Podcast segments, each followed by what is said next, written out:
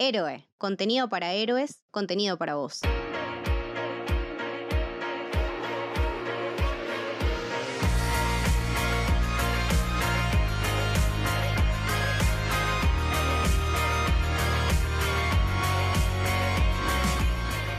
Bienvenidos, bienvenidas, bienvenidos al Camino del Héroe. Mi nombre es Leticia y hoy vamos a hablar de una de las pelis nominadas al Oscar a Mejor Película, una de las tantas que está nominada, particularmente de las que vi hasta ahora, una de mis favoritas, que es Tar. Y para hablar de esta peli, no podía ser otra la persona con la cual conversarla, charlarla y desmenuzarla que Maru. ¿Cómo andás, Maru? Hola Leti, ¿cómo estás? ¿Todo bien? Gracias por invitarme a hablar de Tar. Eh, simplemente porque soy fan de Kate Blanchett, entonces tengo que hablar de Tar, sobre todo. Es que hay actores o actrices que uno relaciona con personas y si es de Kate Blanchett o de Nicole Kidman, yo te voy a decir a vos de cabeza. No hay otra persona, creo. Eh, no, porque además, ahora lo vamos a charlar bien, eh, la película plantea un montón de cuestiones sobre género, sobre poder, em, sobre la cultura de la cancelación, separar obra de artista que es algo que nosotros solemos charlar mucho en nuestras charlas personales, digamos. Entonces, como que también eh, me interesa que, la gente que nos escucha también vea esa perspectiva que vos tenés, que me parece que es muy copada y muy interesante, de la que yo aprendo siempre un montón, porque es como que tenemos miradas, no digo opuestas, pero a veces con disidencias, eh, con puntos de toque, pero está bueno también charlar con alguien que no piensa exactamente lo mismo que vos de todo. Entonces creo que enriquece mucho el debate, sobre todo en una peli como esta, que levantó tanto polvo, sobre todo en el mundo de la música clásica. O sea, si hay un mundillo reducido y elitista de la música clásica, esta película era un quilombo bárbaro. Eh, increíble, ¿no? Eh, lo bueno de esta película es que, aunque pueda resultar larga o pesada, o porque es una película larga, es una película que tiene mucho diálogo, tiene mucho el poder en diálogo, eh, no es una película fácil de ver, pero cuando te sentás a verla y decís, ok, voy a verla y la ves con atención, invito a la gente a verla al cine porque siento que la experiencia en cine es mucho más abarcadora que si la ves en tu casa en cuanto a la atención que le pones a la película, porque hay que ponerle mucha atención. Eh, la película abre tópicos muy interesantes y ni hablar de la actuación magistral de Kate Blanchett, nominada a Mejor Actriz, yo siento que lo va a ganar, su tercer Oscar como Mejor Actriz, siento que lo va a ganar, se lo merece, porque siento que,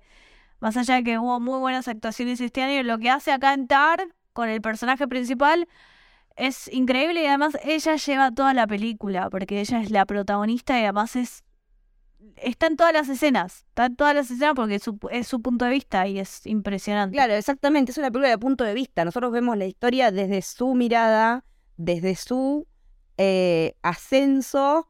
O sea, en realidad nosotros ya cuando empieza la peli, ya atento, spoilers, todo lo que se dice siempre, ya arranca con una discusión muy de supuestamente para entendidos, de ella dando una charla para la gente del New Yorker, que el New Yorker es como la, uno de los referentes de la alta cultura, y están hablando de música clásica, pero no solo de música clásica, a ver, sí, pero eso tiene un montón de lecturas y niveles, y ella está considerada como la mejor conductora de orquesta del mundo, por sobre los varones, está dirigiendo la Filarmónica de Berlín, que es la filarmónica para dirigir, está por completar todo una serie de, mm, de todas las eh, obras de Mahler, que le falta grabar solo una y sería la primera persona en, no sé si la primera persona o primera mujer en grabar todas las eh, sinfonías de un determinado artista eh, con la misma sinfónica que le falta la quinta, y, y tiene toda una charla sobre qué significa la música, el movimiento, el lenguaje musical, la creatividad, pero que la conocemos a ella ahí arriba y durante el proceso de la película empezamos a ver sus miserias también y su vida cotidiana y el cómo está ella posicionada y cómo se mueve y lo que ese poder le otorga. Y me parece que, que lo que tiene interesante la peli es esto, es es la curva que hace el personaje, desde dónde arranca hasta dónde termina cuando termina. Y lo que vos decías de la duración y de darle tiempo es porque la cocción es lenta, de cómo, primero, para que nos, el final, que es una cachetada y es una trompada, te pegue, tiene que verse toda esa otra construcción. Siento que hay películas largas que no están justificadas en su tiempo y hay películas largas que sí están justificadas en su tiempo. Tar es una de esas películas, otra de esas películas es Drive My Car, como, bueno, ya hice episodio anterior. Totalmente, Pero sí. Drive My Car es una película de tres horas donde las tres horas son justificadas, porque es una experiencia tan inmersiva que si no tengo esas tres horas, hay parte del relato que me pierdo. En Tar pasa exactamente lo mismo. Son dos horas y media en larga la película. Como digo, repito, es muy dialogada, pero tiene escenas muy, muy inteligentes. Como dijo Leti, hay una escena inicial donde es una entrevista entre Lidia Tar y es como nosotras la conocemos a nuestro personaje principal. Como nosotros como espectadores conocemos al personaje principal. En esta entrevista se dicen cosas muy interesantes. La primera de todo, eh, que no lo dijiste, eh, distingue que no hay género en la música, que a ella no le dicen maestra, le dicen maestro. Maestro. Algo que distingue es que en su posición bien fuerte dice, no quiero que haya distinción en género en la música, que tanto mujeres como hombres pueden llegar a donde yo estoy. Perdón, colisiona un poco con esta ta- cuestión que ella tiene una fundación para eh, ayudar a llegar a mujeres al, Sí, a esos temas y ella está pensando en disolver esa fundación, no disolverla, sino ampliarla que sea para mujeres y para varones. para varones, como ampliar el espectro genético y es algo que también lo hace porque su nombre un poco en la película nos va mostrando se va manchando con respecto a esto. Exactamente, sí. Ahí nos presenta que, o sea, la primera entrevista es como un CV de ella, digamos, nos dice todas sus grandezas, es como dice Leti, empieza el ascenso y va, va a ser una estructura de ascenso a descenso en la película. Y es más, eh, en lo meta que tiene, te muestran cómo en un momento se edita la página de Wikipedia de ella y agregan las citas de lo que dijo en el New York, en la entrevista que le hicieron para el New Yorker. Totalmente. Eso tiene que ver con la, con la trama de, de su ex asistente, que es parte de cómo ella se va manchando.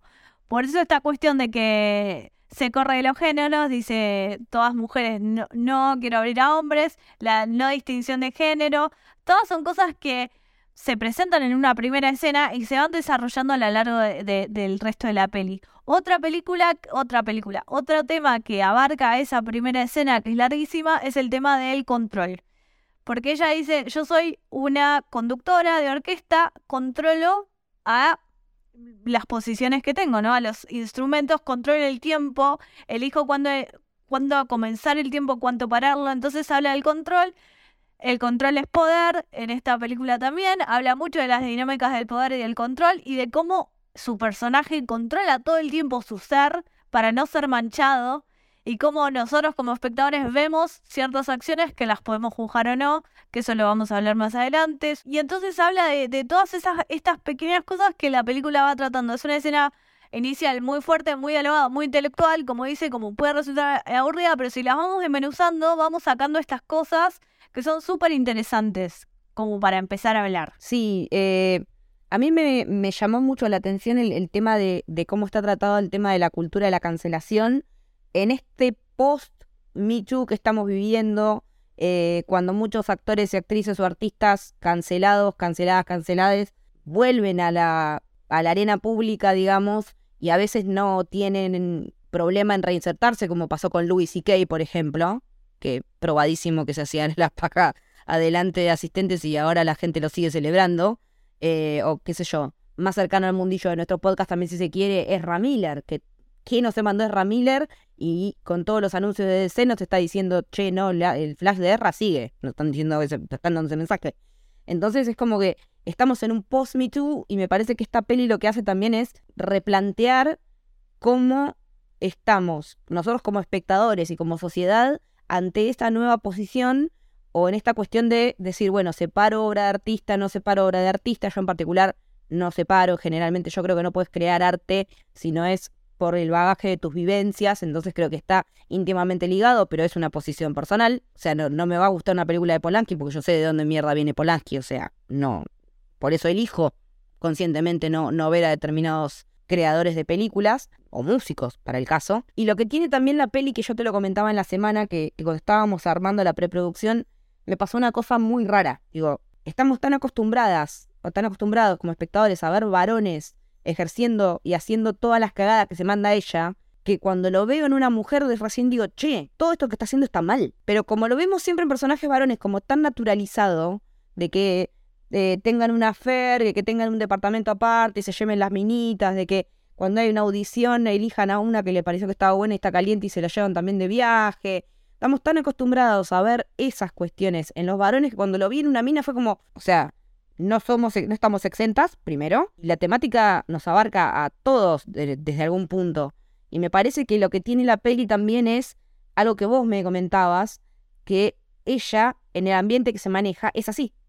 En el, ambiente que ella se maneja, dominado generalmente por hombres, por lo cual ella y unas otras pocas, entre también, entre las que se encuentra Hildur Guðnadóttir, que es la que hace la música, eh, que es la que ganó el Oscar por la música de Joker, van, van tirando nombres de, de artistas, o sea, en un momento nombran a Barenboim, por ejemplo.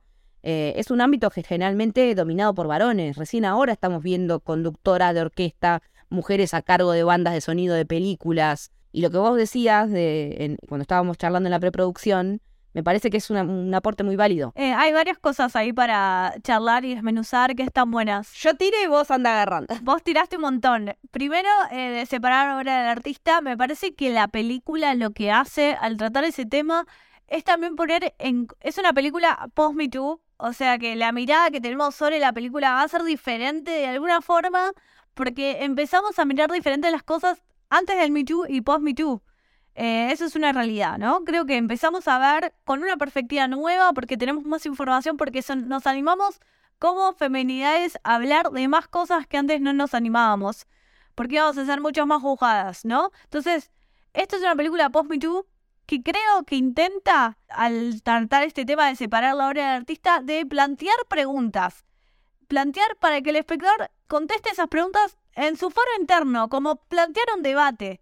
Porque si nos ponemos a ver tar, la gente que la vio, eh, ella es un personaje que hace, que hace todo mal, digamos. Eh, hace cosas que a- como espectador nos parecen incorrectas. Cuando aprieta la nenita, boluda. O sea, Cuando empieza- no, o sea, eso ni hablar, eso es en relación a eh, cuestión de poder, a cuestión de poder es increíble esa escena. Y aparte me, me mata que se presente como el padre de Petra. El padre. Por eso te digo que la distinción de género no está.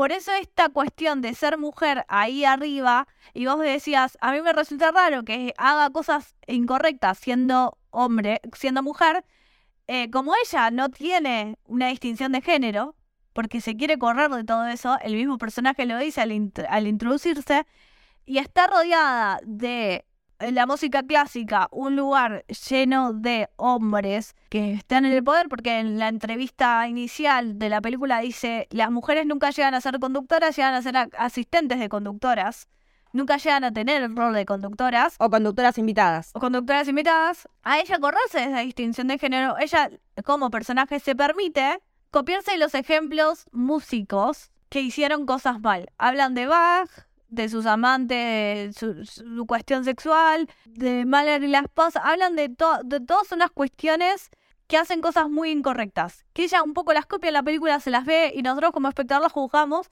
pero en la película nunca te juzgan ese personaje. No, en la película te presenta los hechos. Te presenta los hechos, eso me pareció una mirada súper interesante porque por eso mismo digo que la película intenta abrir una conversación, no intenta poner una postura. Eso se lo puede criticar, se lo puede criticar porque lo puedes decir que es tibio, pero para mí es algo súper interesante de esta película. Es que a mí en general son las que más me dan a pensar, las que no me dan todo servido. Exactamente, exactamente. No quiero que me des todo masticado. Hay, hay veces que en las cuales es necesario plantar un punto, pero en estos casos, cuando estamos hablando de algo tan subjetivo como el arte, me parece que está buenísimo que nos planteen más interrogantes que darnos certezas. De hecho, esta película te plantea todos interrogantes, como que no te da ninguna certeza, inclusive igual sí te da una certeza porque su final es un poco de justicia poética para el espectador porque se logra una especie de justicia, no sé si como el espectador quisiera, pero un poco de justicia el espectador tiene. Entonces, eso me Pero por ahí, acorde al mundillo, es la es acorda el mundillo totalmente. Porque lo hablábamos también el otro día de, de- yo decía,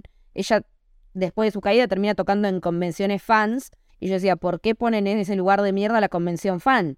Eh, y no, en realidad es que para ellos es una mierda terminar tocando ahí, no para uno por ahí.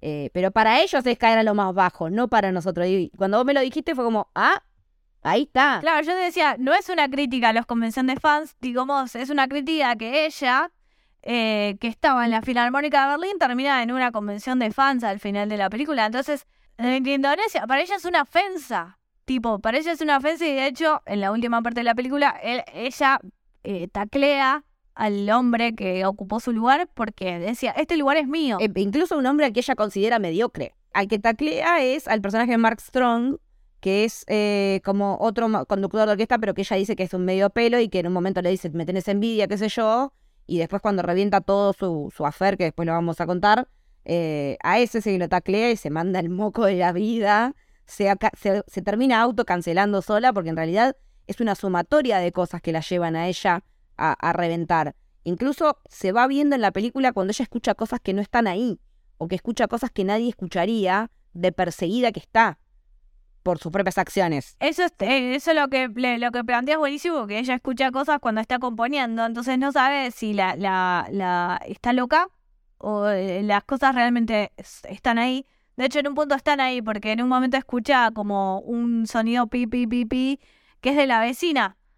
Pero en- se- juega con esta cuestión de eh, se está volviendo loca o está perdiendo el control. No es por, por co- pérdida de cordura, sino por pérdida de control. Claro, no es de locura, es perder el control. Está perdiendo el control ella de todo lo que alguna vez controló. Y como la, la película es de ascenso-caída, ella va a la caída total, esta pérdida de control, esta pérdida de poder le juega a ella muy en contra. Eh, antes de seguir hablando de la peli, vamos a repasar un poquito la parte técnica. Está escrita y dirigida por Todd Field, que es un tipo que hace películas una vez cada 1500 años. Hace 16 años que no hacía una película, la última fue Little Children y eh, desapareció por completo y volvió a contar una película impresionante. Vaya retorno. Después también hizo otra que se llama In the Bedroom, que me suena de haberla visto, pero no me acuerdo. Porque también eh, tiene mil años. Creo con Sissy Spacek. Ah, creo. eso. Sí, es con Sissy Spacek. Sí. Con Sissy Spacek y también, o sea, todas las películas nominadas a la academia. Se nota que es un director como para tener el ojo, pero saca película cuando se le da la gana. Lo felicito igual. Está bien, o sea, la cinematografía es de Florian Hofmeister, que en televisión tuvo más que nada su desarrollo. Trabajó en una miniserie que acá ya la nombramos y que me encanta, que se llama eh, The Prisoner, que es una versión de una serie que estuvo en los 60, 70 y se hizo una versión en los 2000 con Ian McKellen y, y el chico de La Pasión de Cristo, como, eh, que Jim Caviezel. Muy buena, se consigue por ahí eh, en Avenida T.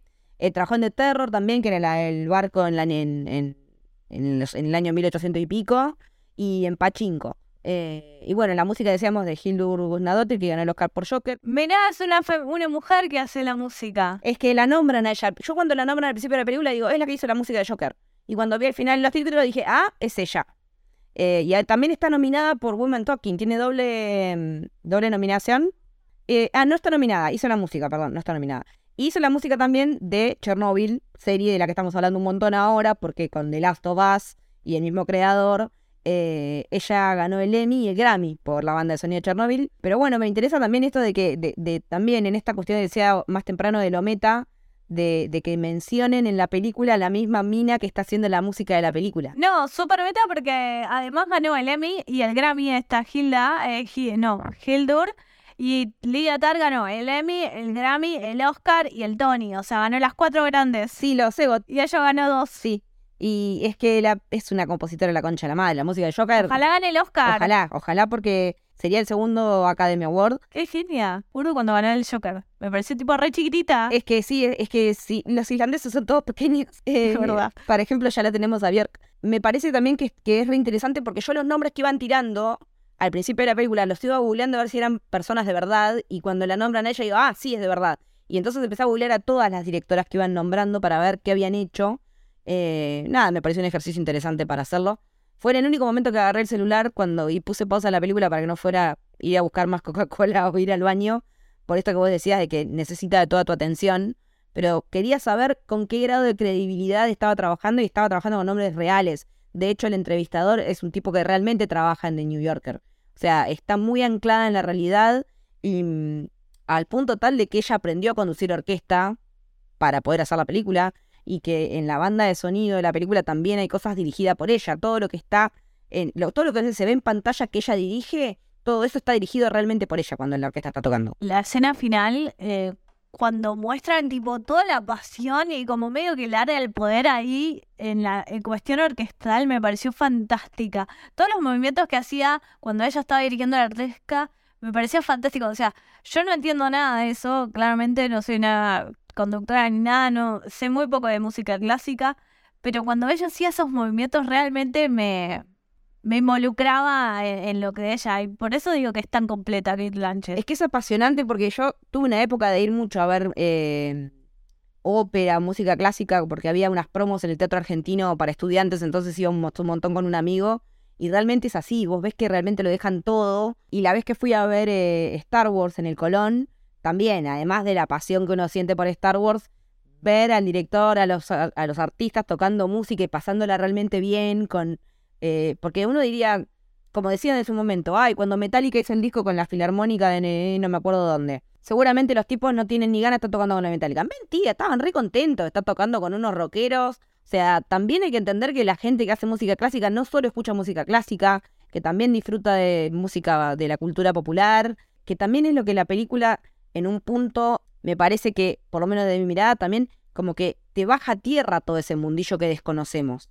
Porque nosotros, yo desconocería por completo cómo funciona una orquesta. Yo no sabía que tenían que votar para que ingresara un nuevo miembro. Algunas cosas entendí más o menos cuando vi Mozart in the Jungle, que es la serie en la que Gael García Bernal hace de conductor de orquesta, que está muy linda, es muy linda serie. Entonces, como que tengo una tendencia a verlo porque es una temática que me interesa más allá de que no tengo oído ni para tocar el timbre. Pero el mundillo me deja fascinada. A mí también, a mí lo que me dejó ese mundillo es que, tipo, Lydia Tarr tiene que ser, es como muy culto y muy inteligente y muy como de jerarquía, muy de jerarquía también, que bueno, eso habla de poder. Pero también nos damos, nos damos cuenta de lo aspiracional, porque ella se cambia el nombre y el apellido. Sí, pero ¿sabes por qué digo esto? Porque nosotros vemos desde Lydia Tarr y también me pregunto si ella tuvo que hacerse así, forjarse así, para tener el poder que tiene hoy en día, porque ella intelectualmente te mata. O sea, es una, mo- sos una, sos una mosca volando y ella te, te dice una palabra y te mata. Entonces no sé si todo es armado de esa intelectual, no sé si es parte de la música clásica, de- del mundillo ese clásico, sino que ella misma, como en cualquier ambiente, se tuvo que crear para hacer, para ser así, pa- para llegar donde está, porque es una cuestión de poder, claramente. Yo creo que sí, porque ella cuando vuelve a su casa, cuando ya se le viene todo en banda, porque tiene que volver a Estados Unidos por el caso del suicidio, ahora lo vamos a contar bien, el hermano le dice Linda, no le dice Lidia, y se ve todos los premios que ella ganaba de chiquita, como que ya ella era prodigio de chiquita, pero venía de una familia laburante, su apellido no era Tar con acento en la A como tiene ahora, sino que era Tar, T-A-R-R. Y además, viste, el acento del hermano es como medio ordinario, al lado de lo sofisticado que puede ser ella. Sí, eh, eh, claro, es como es como de clase media baja. Y la casa también es una casa normal, común. No es una casa lujosa como la que ella tiene en Berlín. O su depto estudio súper pulcro y todo blanco con ese piano divino. No, y además la ves hablando inglés, francés, alemán, como multilingua, o sea, Saltando de un idioma al otro porque ella eh, contaba que Blanchett en una entrevista que no habla alemán. Ella aprendió la mímica, pero que no quedaba bien porque en el ámbito se hace, habla en el, en el idioma del, del país en el cual estás trabajando. Entonces, ella aprendió a lo básico para pronunciar, pero no, o sea, sabía lo que estaba diciendo porque se lo habían traducido, pero no porque entiende alemán, ella no habla alemán. Y yo te, si ella no me lo explicaba en la entrevista, es como que, ok, también era, por fanática pura. Sí, sí, sí. sí. Por lo que he visto, lo, lo hace bien porque es- las recepciones de, de gente que, que lo habla el idioma dice que, que lo habla muy bien. Pero vamos a ir más, un poco más a- hacia la que es la trama, porque estamos hablando de que el amante, que el suicidio y qué sé yo. Ella tiene una asistente que es eh, Francesca, que es la actriz de justamente eh, Retrato de una mujer en llamas, Retrato de una mujer en llama. Riverland. tu película favorita, pero que se llama Francesca Lentini. Me parece medio raro que ella, siendo que es francesa y tiene acento francés, tenga un nombre tan tano. Me llama la atención. Salvo que se haya cambiado igual que Lidia Tar, no sé. Sabemos poco de ella y sabemos a través de todo de Lidia Tar. O sea, eso es lo interesante también de la trama. Todos los personajes la conocemos a través de Lidia. Claro, y de lo que Lidia dice de ellas, porque supuestamente. O sea, Lidia está, Lidia está casada con el personaje de Nina Hoss, que qué mujer Nina Hoss. Quiero, quiero hacer un parate ahí. Eh, O sea, tuvimos, eh, gracias al director, nos dio una película donde cual Kate Blanchett y Nina Hoss son pareja. Se, se lo tengo que agradecer públicamente. Hablamos muy poco de esto, muy poco de esto. Y qué mujer ambas. Sí. Nina Hoss es una reina actriz del cine alemán. Recomiendo sus películas. Ay, yo solo la recuerdo de 24, lo- no tengo mucho cine animal encima, pero cuando vi, la vi, dije, esta yo la conozco. Es de 24 y después fui a buscar, sí, era de 24. Estuvo en las primeras temporadas, era un re personaje también, también muy ambiguo. Pero bueno, ellas tienen una hija, Que es adoptada o en vitro. sí, algo de eso porque la nena es como de otra etnia. Eh, ellas son las dos rubias, con celeste, la nena tiene rasgos como hindúes, me parece. Pero bueno, tienen a su hija, viven en Berlín.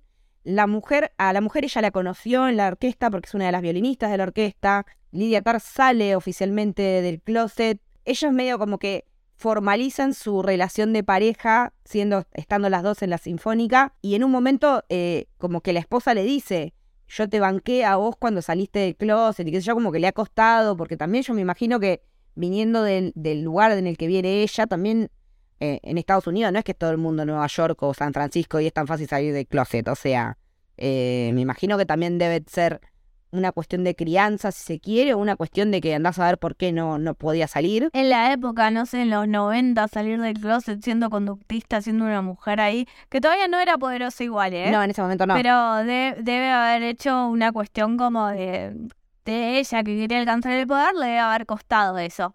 Lo interesante de este personaje, también de, de Nina Hoss, la mujer de Lidia, es que Kate Blanchett un poco lo usó para llegar a donde está también. Eso lo dice en un diálogo. Es que sí, se lo dice la esposa y ella le dice, ¿qué te pensás que solamente tú sé como escalón? Algo así, cuando ya se están revoleando con todo. Pero yo creo que sí. Lo más interesante de todo también es que vos desde el primer momento que las ves juntas, eh, te das cuenta que Lidia le está mintiendo a la mujer. O sea, desde el primer momento. Flagrantemente, flagrantemente la mentira. O sea, no solo con las pastillas, sino también te das cuenta que ella le mete los cuernos. Sí, te das cuenta de todo al toque. Es una escena muy sutil esa, le tenés que prestar muy atención, pero es muy bueno cómo ligan las escenas. Porque vos en la escena anterior la ves a ella hablando con una periodista que le alaba la cartera, la cartera roja. Y la periodista le dice, che, tipo, eh, Kate Blanchett te tiene que ir. Y la periodista le dice, che, ¿te puedo llamar? Sí, Ahí que corta la escena. Corte a la escena de ellas con lle- llegando a la casa con Nina Hoss y Nina Hoss diciéndole, che, qué buena cartera.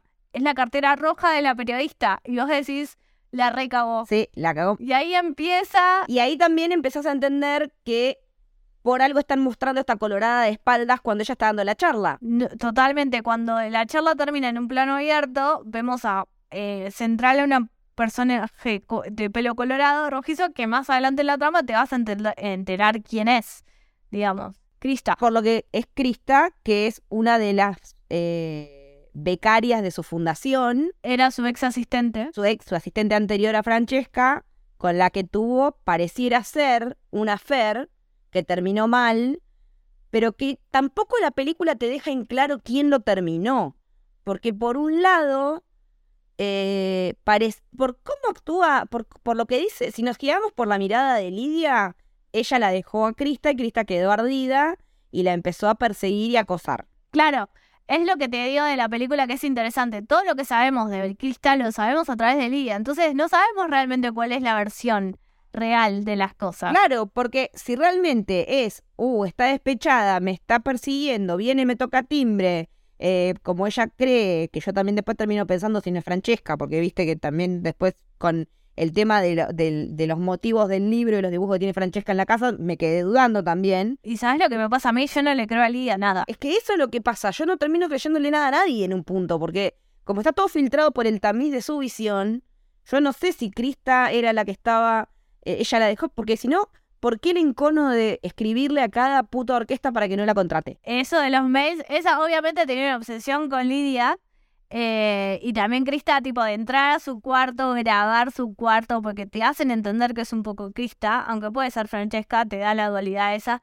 Después, tipo, de cambiar su Wikipedia, de mandarse 1500 mails, después te das cuenta que con Francesca también se, se mandan 1500 mails. Cuando ella ya le había dado la orden de que cortara todo el contacto. Pero en un momento te, das, te dan una visión sobre Krista, sobre Francesca. O sea, Francesca la quería a Krista. De hecho, llora, se pone mal, quiebra. Y dice, no es una mala persona, como... Y después lo vemos todo desde el lado de Lidia y yo a Lidia no le creo nada. Entonces es muy, está muy bien tratado eso, como es muy complejo. ¿Cómo juzgás al personaje teniendo tan poca, tan poca información? Por eso digo que la, pre- la película te hace preguntas, eh, te, te, hace cuestionarte más de darte certezas. Sí, es que eh, me parece que ahí también reside la riqueza y que estemos charlando también tan ávidamente y con tantas ganas, porque eh, realmente es como que también ayuda a ordenar ideas al charlarla, porque eh, yo recién cuando, eh, bueno, a raíz de que ella viene de un mentor, de un tipo que hacía muchos años que estaba, que tenía siempre el mismo asistente, cuando ella decide cambiar de asistente, como que es todo un tema sacarlo al viejo este, ya estaba reinstalado. Es una cuestión de poder pura. Eso es una movida de decir, bueno, le voy a dar. Porque alguien le, pre- eh, alguien le pregunta a ella, ¿y lo vas a seguir manteniendo al viejo este que se la pasa tirando comentarios de mierda? Eh, y que siempre estás eh, poniendo anotaciones o diciendo que esto le faltó cinco para el peso. Eh, alguien le hace comentario y después ella termina accionando y cambiándolo. ¿ah? Cuando todo parece ser que la nueva asistente de dirección es Francesca, ella termina decantando por otra persona.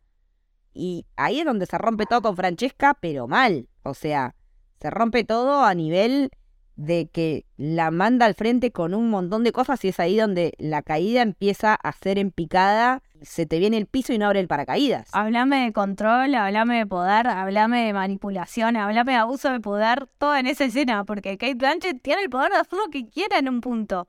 Quiere cambiar su asistente de orquesta, lo hace. Medio que su asistente, que es Francesca, está todo dado para que, tipo, sea la ayudante de Kate. De hecho, tipo, Elia le dice, anota tu nombre. Anota tu nombre en, en- vamos a hacer, en la lista vamos a hacer un, una audición, anota tu nombre. Creo que en la audición van muy pocas personas. Más mentira, esa es la audición del violín. Del cello. Bueno, esa es otra escena. Ella está dirigiendo la quinta sinfonía de Mahler en los ensayos. La solista del cello es solo una. Entra una nueva asistente, una Pichi que no la conoces, que está ahí recién llegada a Berlín, que es extranjera, y que Blanchett le da lugar a ella. Porque está caliente con ella.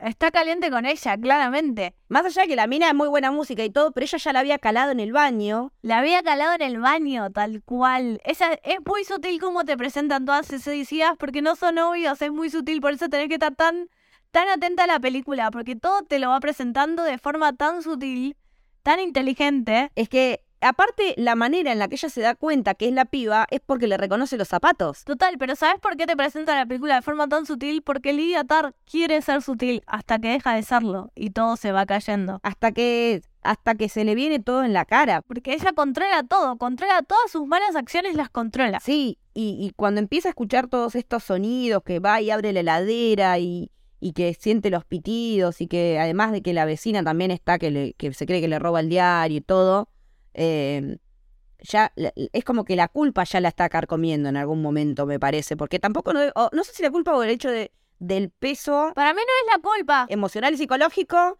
el, el peso de co- psi- psicológico lleva una doble vida también, puede ser. Sí, eh, para mí es cero culpa. Es que en un momento ella realmente pierde el control. Porque Krista, por primera vez alguien empezó a hablar. Por eso te digo que es una película de Minchu. Por primera vez alguien, de todas sus mujeres amantes, porque dan a entender que tuvo varias. Por algo no se deshizo del departamento. Claro, tuvo varias mujeres amantes además para llegar a donde está. Inclusive su propia mujer. Eh, Sharon, digamos, su propia mujer que la ayudó a estar donde está. Entonces tuvo varias mujeres amantes que le ofrecían sexo, y en la película lo hice, para eh, llegar a donde está, para que, para que esas personas lleguen también a un puesto alto. Lo cual sería, eh, claro, acoso. Es acoso. Después ella claramente les mete un cuchillo, el caso de Francesca, que se asume que algo pasa entre ellas dos, pero en la película nunca te lo muestran. Pero se, vos como espectadora asumes, Yo no asumí que estaban todavía juntas, sino como que habían tenido algo. sí, y que Francesca le tenía un poco de ganas a Lidia, y, eh, y esa, esa creación de tenerle ganas es un poco porque Lidia también histeriqueó.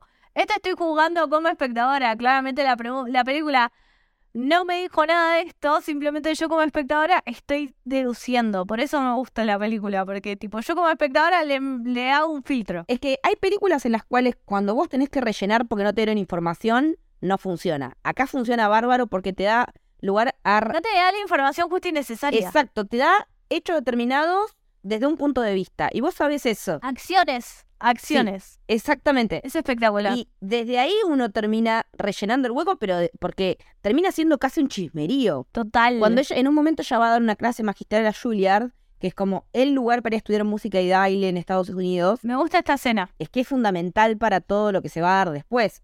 Eh, se encuentran con que está hablando con pibes y hay un flaco que es negro eh, no voy a decir africano-americano porque no sé si es africano-americano su ascendencia, es negro. Él dice, es bisexual y es tipo un bip, bipop, que es tipo eh, nacido de aborígenes, digamos. Ah, bien. Como negro, nacido de aborígenes, qué sé yo, como algo muy, muy particular. Sí, porque nunca, nunca entendí bien qué significaba la sigla BIPOC, pero bueno, y que no le gustan determinados autores porque como que era, fulano era racista, Mengano era nazi, el otro, no sé, Misógino. misógino. Y, y ahí también se plantea de, de, de- ella le empieza a retrucar de, ya de una manera un poco violenta diciéndole, entonces, que a vos tu identidad te la construyen las redes sociales. Amo. Y es donde ella saca el concepto de robot, que se usa mucho a lo largo de la película, El de bot. gente que actúa de acuerdo a lo que supuestamente otros le dicen que tiene que pensar o que ser o que sentir, eh, sin darse cuenta que ella está haciendo lo mismo, porque ella está haciendo lo mismo que hacen los varones, está replicando. Su postura, o sea, es, digamos, en cuanto al Too, es como vos dijiste, vos no defendés el autor de, no separás la obra del artista. Para vos es lo mismo. Para vos no podés defender una obra de alguien que violó, se masturbó, abusó de personas. Lo que el personaje este, post Me Too, generación redes sociales, opina como nosotras, tal vez.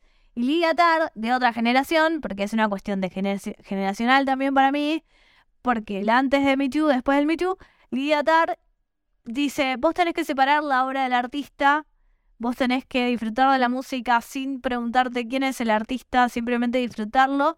Y dice, y también tiene su postura en cuanto a música, porque ella dice varias veces como, eh, en la música no hay democracia, simplemente como, la, es como tú una energía, una, un abuso de poder, como que tiene todo lo negativo que puede tener una persona, o lo que nosotros creemos negativo, porque... Porque, todo, porque no deja de ser subjetivo todo esto. Exactamente lo que nosotros creemos negativo, por eso digo que la, la, la película cuestiona y no tanto te da por sentado, porque no te da una postura de donde vos tenés que estar parada, simplemente te, te pregunta dónde estás parado. Es que exactamente, y muchos dicen, eh, leí varias críticas, eh, en general son favorables, pero hay gente del mundo de la música que se lo tomó por el culo y otros que lo tildan de tibia a la película por no plantear, por no ponerse un lado del otro. Claro, exactamente. Y me parece que el- es, es la crítica fácil decir que es tibia, porque eso implica que no te estás haciendo vos Exacto. el ejercicio como espectador de ponerte a analizar qué te está queriendo decir o no. Para mí es una película que Y te está haciendo, requiere que seas súper activo. Exacto, que es tantas películas que eh, subestiman al espectador, que no lo ponen e- en, ejercicio, que no lo ponen dentro de la película, para mí Tar genera eso justamente en el espectador. Genera que te hagas preguntas, que digas, che, ¿de qué lado estás? Separo la obra del artista, es una película sobre la cancelación, sobre la nueva era del Me Too.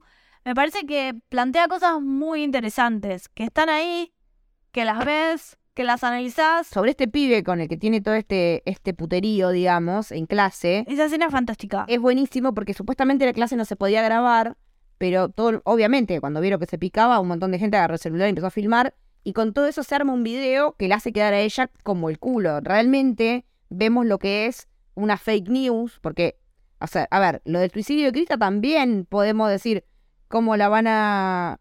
Si, si era realmente abuso de poder, se puede, por ese lado viene el juicio, por el lado de que era una subordinada, entonces ella al tener sexo con una subordinada se, puede sobreentender que había coerción de algún tipo, que la había, porque ella de hecho nadie la contrata a Crista, a su examante, por el hecho de que ella le manda mail diciendo no la contrate porque te va a traer quilombo.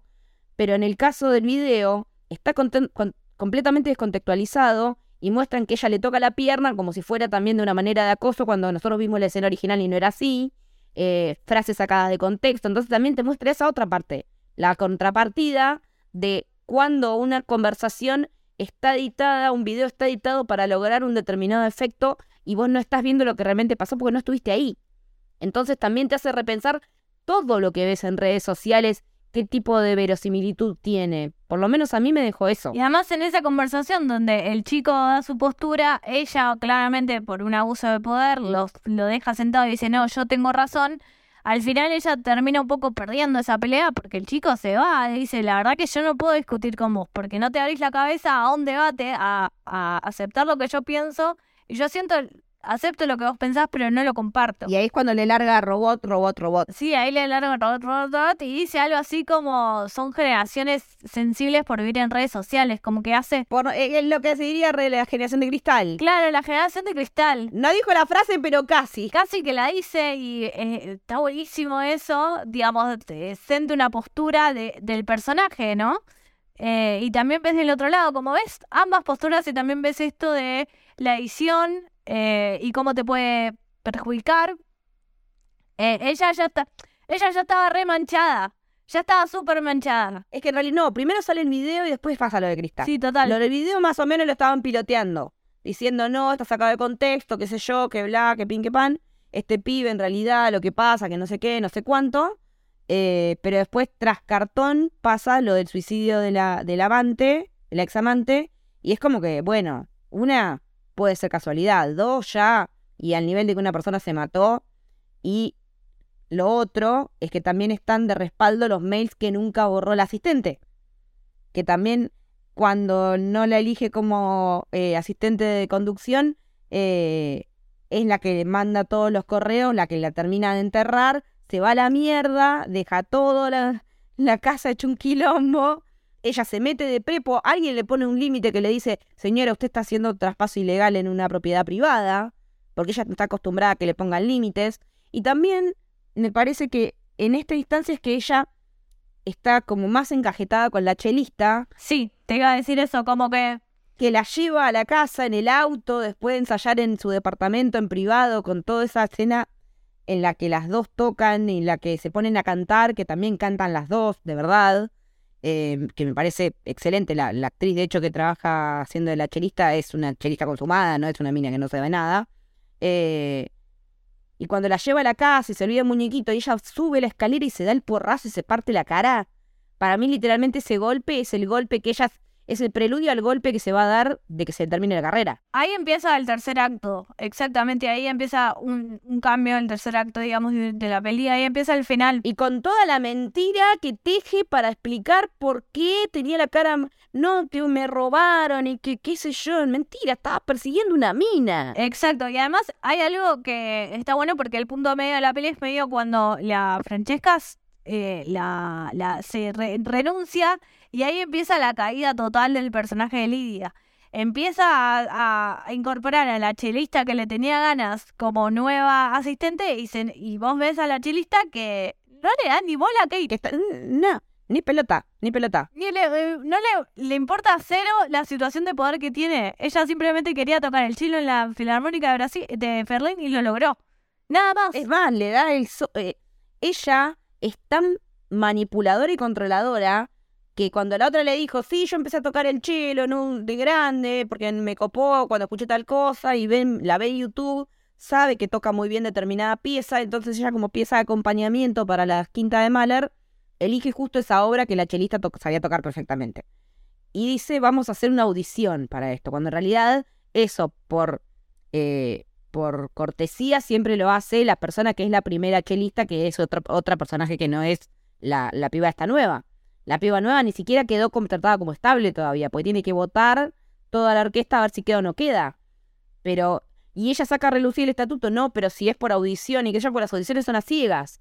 Vos no ves quién es el que está tocando. Ponen un telón y detrás de ese- ponen como unos biombos y detrás de los biombos está la persona que toca, pero ella la reconoce y dice, ah, cuestión que no va nadie al casting, van dos, cosa de que queda servido para que toque la que ella quiere y hace un acting de que bueno, entonces si no corresponde que vaya ella y pero las audiciones funcionan así, todo porque quiere que te- tiempo a solas con la mina a ver si se la puede levantar. Me parece que, que ese nivel en el que ella pergeña todo eso es en donde está más perdida en, en, en su en el nivel de decir a este punto soy la, la master of puppet de todas estas cosas. Sí, ella es una maestra de títeres, genera todo un laberinto para quedar bien para ella y cuando se le empieza a caer ese laberinto es como no hay retorno. Hay un punto de no retorno. Es muy buena esa escena cuando ella la va a seguir a la, a la otra chilista en la casa, que en vez de subir, porque hay unas escaleras que podés subir, en vez de subir esas escaleras, ella baja por un subsuelo todo oscuro. Ahí es medio peli de terror, medio peli de suspenso, medio thriller psicológico. Porque es la parte de la vieja, de la, lo que era Berlín del Este. Exacto, es la ahí siento que es una cuestión de que empieza su caída y literalmente se cae de cara. O sea, se lastima y ahí empieza todas sus mentiras y empieza a todas esas mentiras no las puede sostener. Eh, es muy bueno. Y inclusive ahí empieza como a Krista, a- el vide- sale el video, Krista empieza a, a empezarle juicios a ella, se suicida Krista, digamos esto, el- la sacan de la Filarmónica de Berlín, Sí, eh, porque también eh, es, o sea, todo coincide con que, con se el, separa de la mujer, o sea, todo mal. claro, eso, la pelea que tiene con la Es mujer, te iba a decir que es lo importante, que es cuando se, cuando le dice la mujer a mí también me usaste, y que ella le dice que no, y dice acá la única persona que te tendría que estar importando es la hija, y en realidad la hija ni siquiera le importa, porque te terminás dando cuenta que no, que es lo único que hizo cuando la defendió fue para demostrar que tenía también el poder, y el control contra una nena chiquitita, o sea, a ese nivel de micro, de, de micromanagement tiene.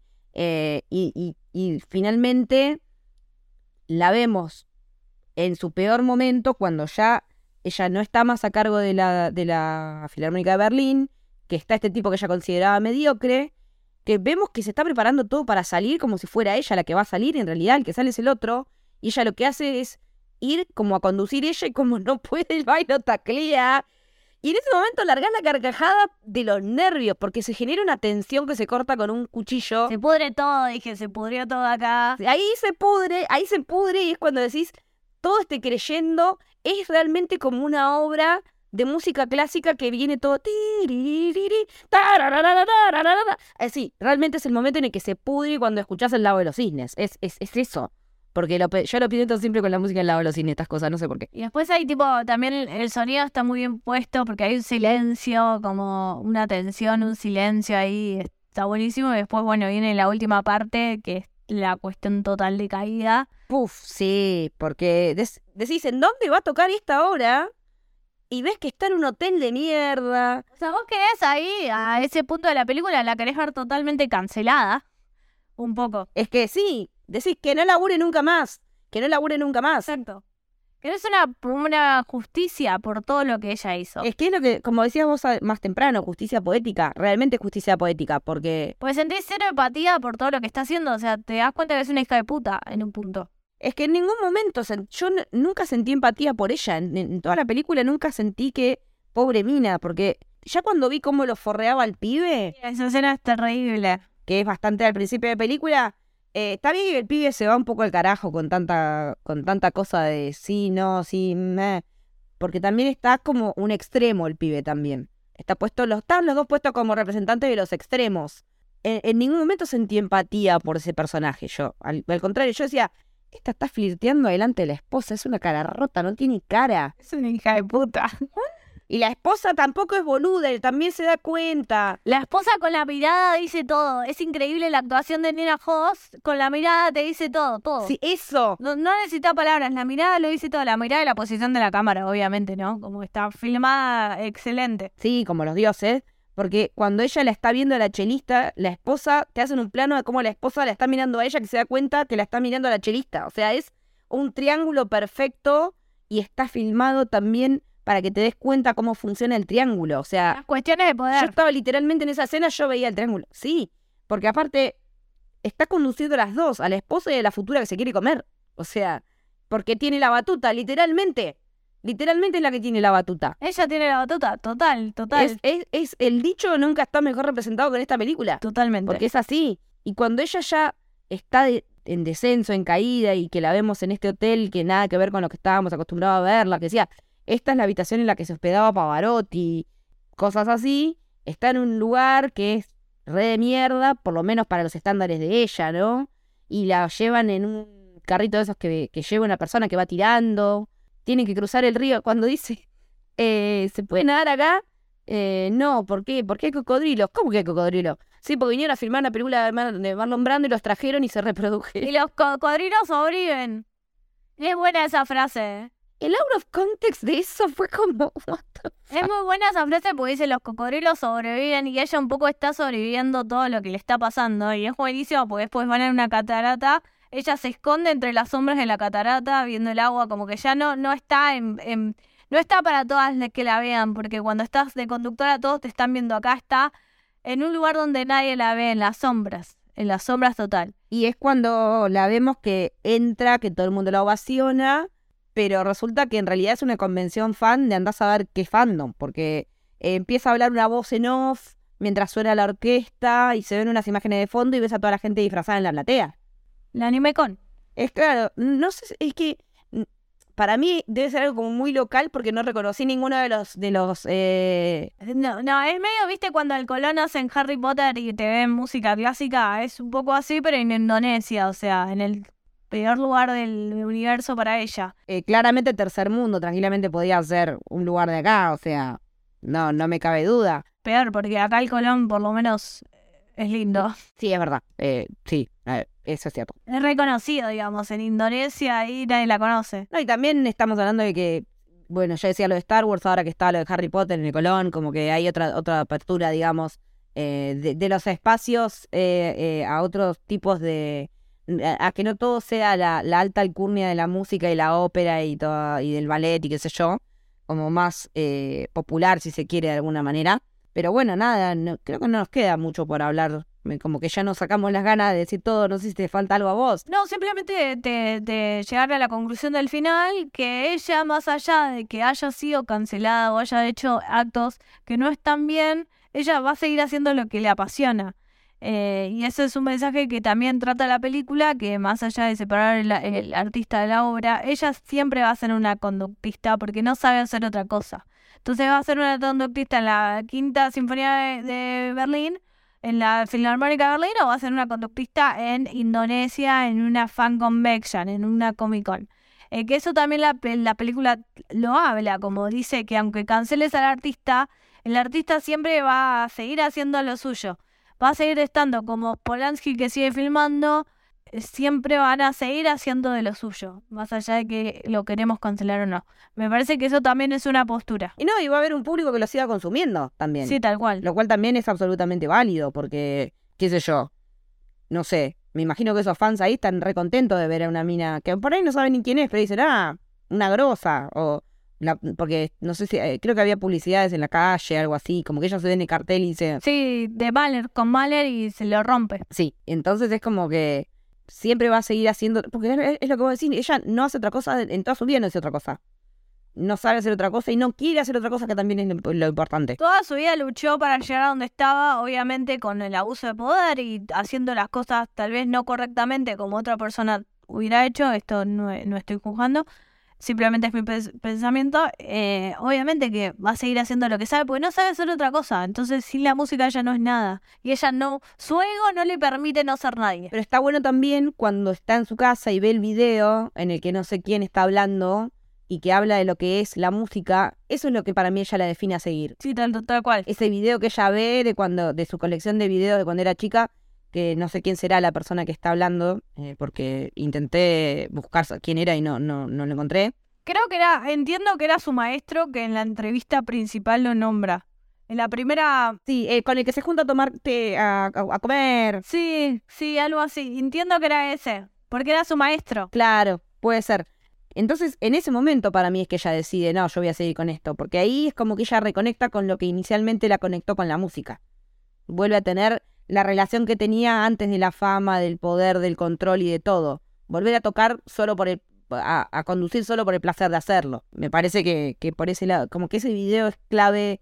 eh, y también me costó un segundo visionado descifrar el, el, mensaje del video, que también después cuando me lo pensé que, ah, no era tan difícil. Eh, o por ahí sí, y no sé. No, pero es lo que te digo, es una película que exige tu atención, o sea, pone al espectador en un lugar bastante activo, eh, y eso es interesante. Sí, totalmente. Bueno, Maru, muchísimas, muchísimas gracias por haber venido a hablar de esta peli. Tenía muchísimas ganas de discutirla con vos, a pesar de que ya la veníamos gastando por WhatsApp. Eh, decime dónde te podemos ver, dónde te seguimos, dónde te escuchamos. Eh, primero, muchas gracias por invitarme a vos y a toda la gente de Héroe que siempre me tiene presente para sus podcasts. Me pueden escuchar o. No es temporada de premios si no viene Maru a hablar de una película, aparte. Sí, sí, eh, soy media, soy media cábala, o yo misma me siento un poco cábala en eso. Yo- esperemos que sí este año. me pueden leer en arroba Maru Parelo en todas las redes sociales, me pueden seguir ahí. Pueden escucharme en 24 BPS, eh, un podcast que hago con tus amigos, o en Hypeados, capítulos anteriores. Eh, así que, o en otros capítulos de Héroe también aparezco. Así que ahí, ahí estoy, ahí estoy, por ahí estoy. ¿A vos, Leti? A mí me pueden encontrar en Twitter y en Instagram con Leticia-Haller. Si quieren seguir al podcast, lo pueden hacer en Twitter como Camino Héroe y en Instagram como Camino del Héroe. Y pueden también seguir a nuestra productora en arroba también en Twitter en Instagram. Y si les interesa, tienen ganas, nos pueden, eh, se pueden sumar al Club del Héroe, que es nuestro club de suscriptores, al cual se pueden sumar por muy poquitos pesos. Ahora estamos eh, con una nueva iniciativa de, para la gente del club, para la gente que colabore y nos da una mano para seguir generando contenido, que es Delivery en Camino, que cada una de las personas del Discord puede elegir una peli a la cual le vamos a dedicar un episodio. Ya tenemos una lista bastante grande y la verdad que hay un montón de títulos que nos moríamos de ganas de hacer y por una cosa u otra no habíamos hecho. Así que en breve vamos a empezar a estar con los episodios de Delivery en Camino eh, con, dedicados a las personas que, que, nos bancan y que nos ayudan para que podamos seguir eh, generando más y mejor contenido. Así que si se quieren, se pueden sumar y hasta pueden elegir una peli para que le hagamos episodio. Esto fue El Camino del Héroe. Espero que les haya gustado. Adiós.